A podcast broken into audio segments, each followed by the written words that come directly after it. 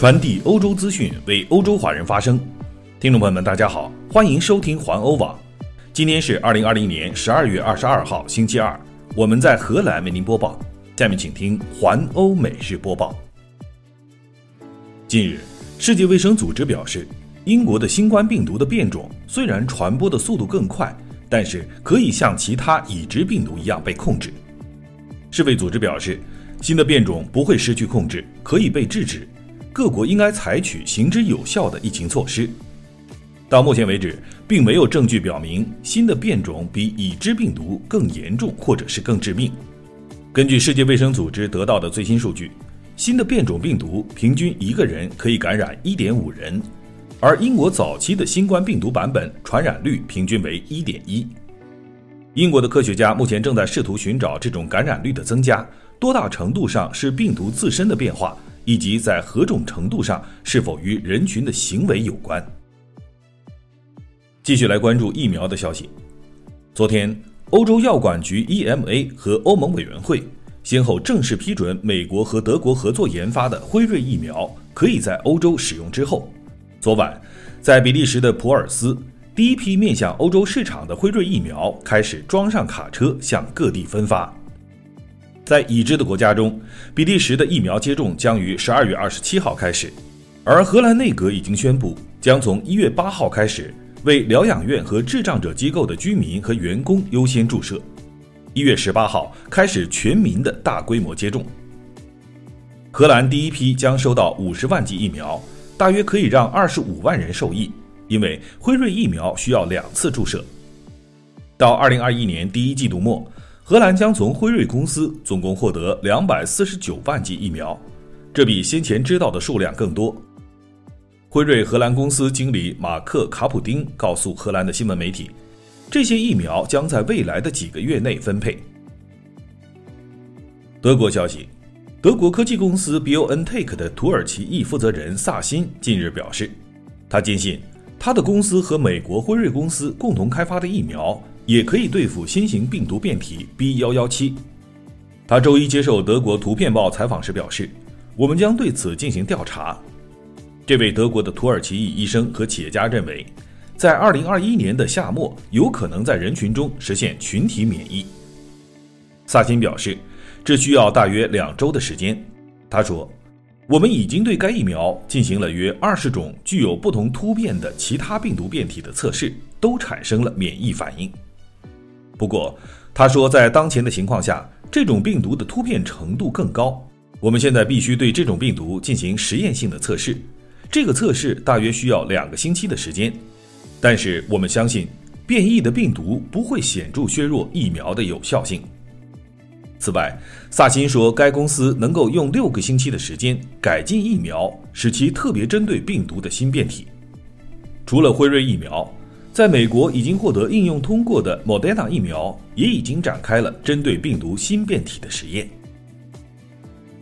英国消息，据英国广播公司 BBC 报道，英国首相约翰逊和法国总统马克龙今天已经就重启法国边界的措施达成了协议。由于英国出现了新的病毒变体，昨天法国开始封锁通往英国的海底隧道四十八小时。今天。英国广播公司的消息援引了法国外交大臣克莱门特·伯恩的表态。他表示，重新开放隧道的措施将于明天生效。由于自星期天晚上起采取严格的疫情措施以来，英国与法国之间的运输目前已经暂停，因此特别迫切需要额外的设施来处理运往英国的新鲜农产品。荷兰消息，昨天，荷兰内阁宣布。立即禁止从南非起飞的航班入境，这是由于南非也出现了新的冠状病毒变体。禁令于荷兰时间昨晚九点起生效，最迟维持至一月一号。不过，荷兰将继续允许载运货物和医务人员的航班入境荷兰。该禁令主要为了防止在南非出现的病毒变体的传播。这种病毒变体与英国的 B 幺幺七变体相似，尽管病毒的毒株并不相同。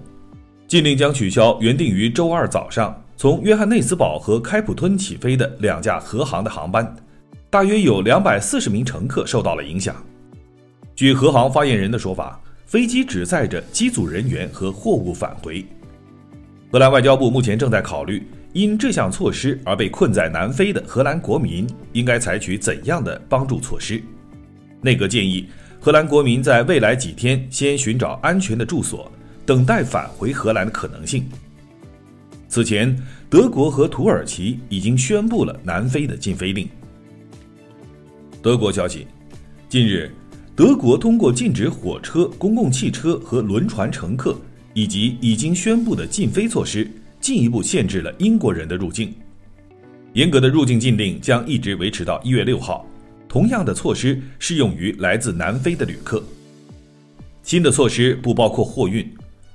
新冠病毒的一种变体已经在两个国家浮现，可能比欧洲的病毒更具有传染性。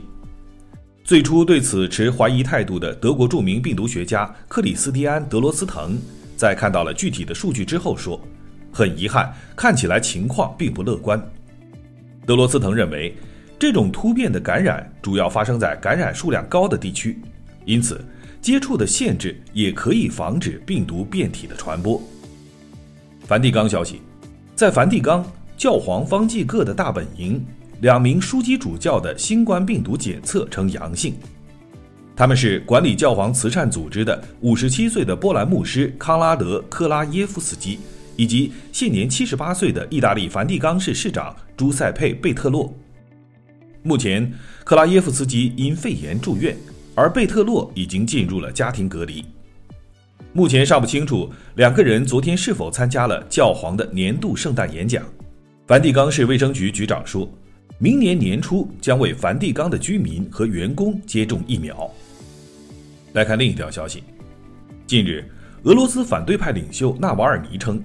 他成功的通过电话交谈，让一名俄罗斯特工承认了对他的毒杀行为。